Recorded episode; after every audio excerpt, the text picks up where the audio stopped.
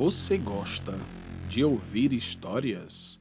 Mas qualquer história? Tem certeza? Olá, ouvintes do EspantoCast! Uma alegria imensa iniciando aqui mais um programa para trazer a vocês o melhor entretenimento. Esperamos que os nossos programas tenham agradado, mas contamos com o feedback de vocês em nosso Instagram, espanto.cast. Também podemos contar com o feedback de vocês em nosso canal no YouTube. Nosso canal EspantoCast também está naquela plataforma. Muito bem, iniciamos mais um programa, inicialmente mandando um abraço muito forte aos nossos ouvintes no estado de Pernambuco, no estado de São Paulo, Piauí, Paraná, Minas Gerais, Rio de Janeiro, Distrito Federal, Mato Grosso do Sul e aos nossos ouvintes no estado do Ceará. O EspantoCast também está sucesso, está fazendo muito sucesso nas ondas internacionais. Mandamos um especialíssimo abraço aos nossos ouvintes no estado de Ohio, Estados Unidos da América, também no estado de Washington, estado de Washington, cuja capital é Seattle, capital da chuva, é aonde chove. Segundo informações, chove em Seattle 330 dias por ano. Olha só, olha que momento bacana para ouvir os nossos programas durante uma chuvinha. Abraçamos também a nossa audiência na República Tcheca e no México. Infelizmente, contamos aqui mais uma vez com o nosso programa sem a presença do nosso grande Cafuras, o nosso especialista em assuntos paranormais, em assuntos espantosos. O nosso grande Cafuras continua em férias, merecidas férias mas já fui informado que ele faz pesquisas, está fazendo novas pesquisas para programas realmente espantosos. Muito bem. Feitas as considerações iniciais, vamos ao que mais importa. Queridos ouvintes do EspantoCast, me respondam. Você tinha medo do escuro? quando era criança? E agora, que já é um adulto, um adolescente, ou até mesmo um idoso, o pânico do escuro, do desconhecido, continua? Saiba você, querido ouvinte, que essa sensação, esse medo do escuro, pode te proteger como uma forma de alerta. O medo nos deixa em um estado de consciência mais preparado para receber algo que não estava em nossos planos. Esse medo do escuro, conhecido como nictofobia, é o medo que sofrem muitas crianças em especial a partir dos dois anos de idade. Mas esse medo não é exclusivo das crianças. Alguns adultos temem a escuridão da noite. Contudo, afirma-se que esse medo não está diretamente relacionado à falta de luminosidade simplesmente. Mas é principalmente devido à imaginatividade apavorante que geralmente a escuridão desencadeia. Esse medo pode ter uma razão atávica, ou seja, fundada na própria evolução humana. Nos primórdios da nossa civilização, quando ainda não era possível clarear a noite, o escuro era realmente perigoso, porque o indivíduo estava mais vulnerável a acidente e ao ataque de predadores. Embora o homem não seja capaz de ver no escuro, muitos animais ferozes possuem esta capacidade. E por isso ficávamos e ainda hoje ficamos em desvantagem em relação às feras. Pode ser também, queridos ouvintes, que o medo do escuro se origine de uma experiência traumática no passado do indivíduo. A criança pode ter sido deixada no escuro como um castigo ou que irmãos e amigos também podem ter incutido nela o medo da escuridão. Filmes e programas de TV que descrevem horror, sangue, carnificina, fantasmas e outras atividades paranormais que normalmente ocorrem na ausência da luz do dia também são muitas vezes responsáveis pela criação do medo do escuro. Talvez, queridos ouvintes, seja até óbvio, mas não é exatamente da falta de luz que as crianças e alguns adultos têm medo. O maior problema é a possibilidade vislumbrada de que algum bicho-papão ou monstro suba em sua cama. Esta ansiedade acaba atuando como um mecanismo de seleção e limitação contra o comportamento imprudente, o que é bom. Em outras palavras, esse medo do escuro, medo daquilo que não podemos enxergar, em matéria de evolução, é uma coisa boa. Enquanto o medo do escuro pode se manifestar como uma aguda reação de pânico ou como a insônia, um recente estudo realizado na Universidade de Toronto no Canadá, sugere que ele sirva como uma ansiedade de pressentimento, um alerta sobre esse universo da escuridão. Ainda hoje, muitas populações se submetem a esse terror porque moram em regiões mais afastadas, muitas vezes não dotadas de iluminação pública, não dotadas de energia elétrica. Vamos contar alguns eventos relacionados a uma fazenda localizada a cerca de 50 quilômetros da capital do estado do Ceará. Naquela fazenda são muito comuns os relatos de quem ali frequenta as ermas noites de escuridão sobre assobios misteriosos. Segundo relatos, esses assobios emergem da escuridão que circundam as casas os abrigos dos moradores. Aqueles assobios insistem durante várias horas, às vezes durante toda a noite.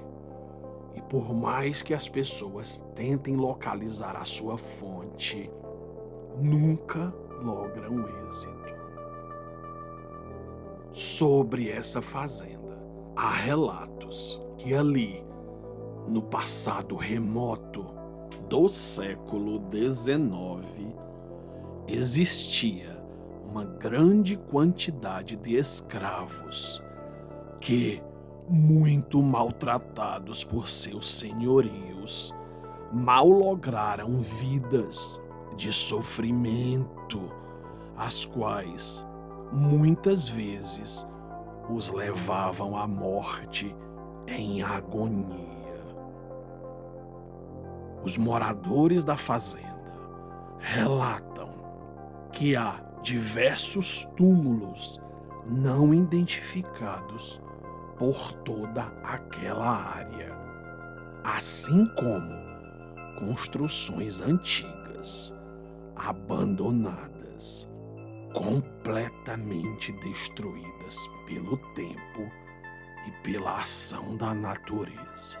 Histórias relatando tratores que atolavam no terreno seco de um homem misterioso, bem vestido, que andava sobre a barreira do maior açude daquela propriedade e sumia sem deixar rastros. Diversos são os relatos aterrorizantes. Em um deles, uma senhora, esposa do morador da fazenda, afirmou categoricamente que nunca havia visto nem ouvido nada, mas que, em uma noite, ao sair de sua cozinha, com uma bacia repleta da água que fora utilizada para lavar as louças após a janta, viu algo que fez seu sangue congelar. Após sair do foco de luz das lamparinas que iluminavam fugazmente aquela edificação, e após jogar, verter o líquido sujo que saiu daquela bacia, observou que um enorme animal branco assemelhando-se a um grande cão de olhos vermelhos, aproximou-se dela, olhou em seus olhos. Aquela senhora, em defesa àquela situação, clamou pela ajuda de Nossa Senhora. A fera se afastou e adentrou novamente a escuridão, nunca mais sendo vista. O esposo dessa senhora chamava-se Antônio.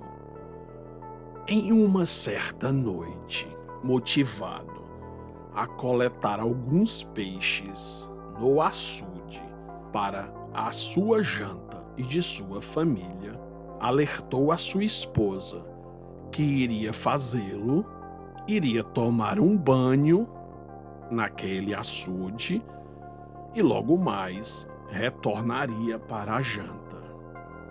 Antônio assim o fez. Após o revigorante banho no açude, à luz de uma pequena fogueira feita por ele mesmo para iluminar o espelho d'água, começou a realizar alguns lances de sua rede de pesca, a tarrafa. Com alguns peixes já capturados, em especial carás e tilápias, que ali nadavam em profusão, observou que a fogueira se agitava como se estivesse sujeita a um forte vento. A questão, queridos ouvintes, é que não estava ventando. Aquele homem, extremamente corajoso, acostumado às peças que a escuridão pode nos pregar, imaginou brevemente que aquilo poderia ser obra de brincadeira de algum colega de trabalho, de algum colega de lida. Então, indagou em alta voz: Vocês já estão tirando onda comigo, não é, pessoal? O silêncio acompanhou a quietude da fogueira. Desconfiado e já conhecedor das muitas coisas estranhas que por ali ocorriam, resolveu dar um último lance de tarrafa antes de retornar à sua casa. Com a rede bastante pesada e já sem forças para tirá-la da água, observou haver dentro da tarrafa o que descreveu como uma cabeça humana.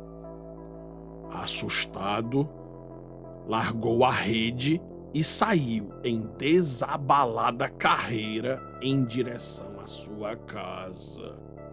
Chegando lá, ofegante e apavorado, com olhos esbugalhados, contou à esposa, aos parceiros de lida e aos seus filhos. Todos acreditaram. No dia seguinte, já à luz do dia, sem a escuridão para camuflar os mistérios da fazenda, Antônio retornou ao açude, disposto a localizar a sua tarrafa e, quem sabe, encontrar a citada cabeça que havia vislumbrado na noite anterior. Antônio nunca conseguiu Caros ouvintes, a nictofobia, ou ainda noctifobia, que é o medo do escuro, é uma realidade estudada por psicólogos, psiquiatras, mas o fato é que Será que esses medos, o que muitas vezes ouvimos, o que muitas vezes pressentimos, será que isso são apenas peças pregadas por nosso intelecto? Peças pregadas por nossa evolução? São mistérios. E se você querido ouvinte, acredita que tudo isso é bobagem, faça logo mais o seguinte teste. Procure em sua casa um local escuro. Encare esse local como se tentando enxergar algo. Estique os seus braços Tente fazer contato físico. Mas cuidado. Pode ser que algo o puxe para a escuridão. Muito bem, queridos ouvintes. São muitas histórias, são muitas formas de interpretar a questão da nictofobia ou noctifobia, enfim, o medo do escuro. Fato é que o Espanto Cast continua de olho, continua monitorando e, sem dúvida, em breve teremos novas e surpreendentes histórias a respeito desse fenômeno, que é o medo do escuro, que nos acompanha desde as mais pueris idades da nossa existência e sempre nos acompanha muitas vezes até a nossa despedida desse plano terreno. Esperamos que o programa de hoje tenha sido agradável para todos vocês, tenha sido interessante, porque esse é o grande objetivo do EspantoCast: trazer entretenimento de qualidade, trazer referências, trazer informações que possam te espantar. Desejamos a todos vocês, logo mais, que tenham uma boa noite. Será?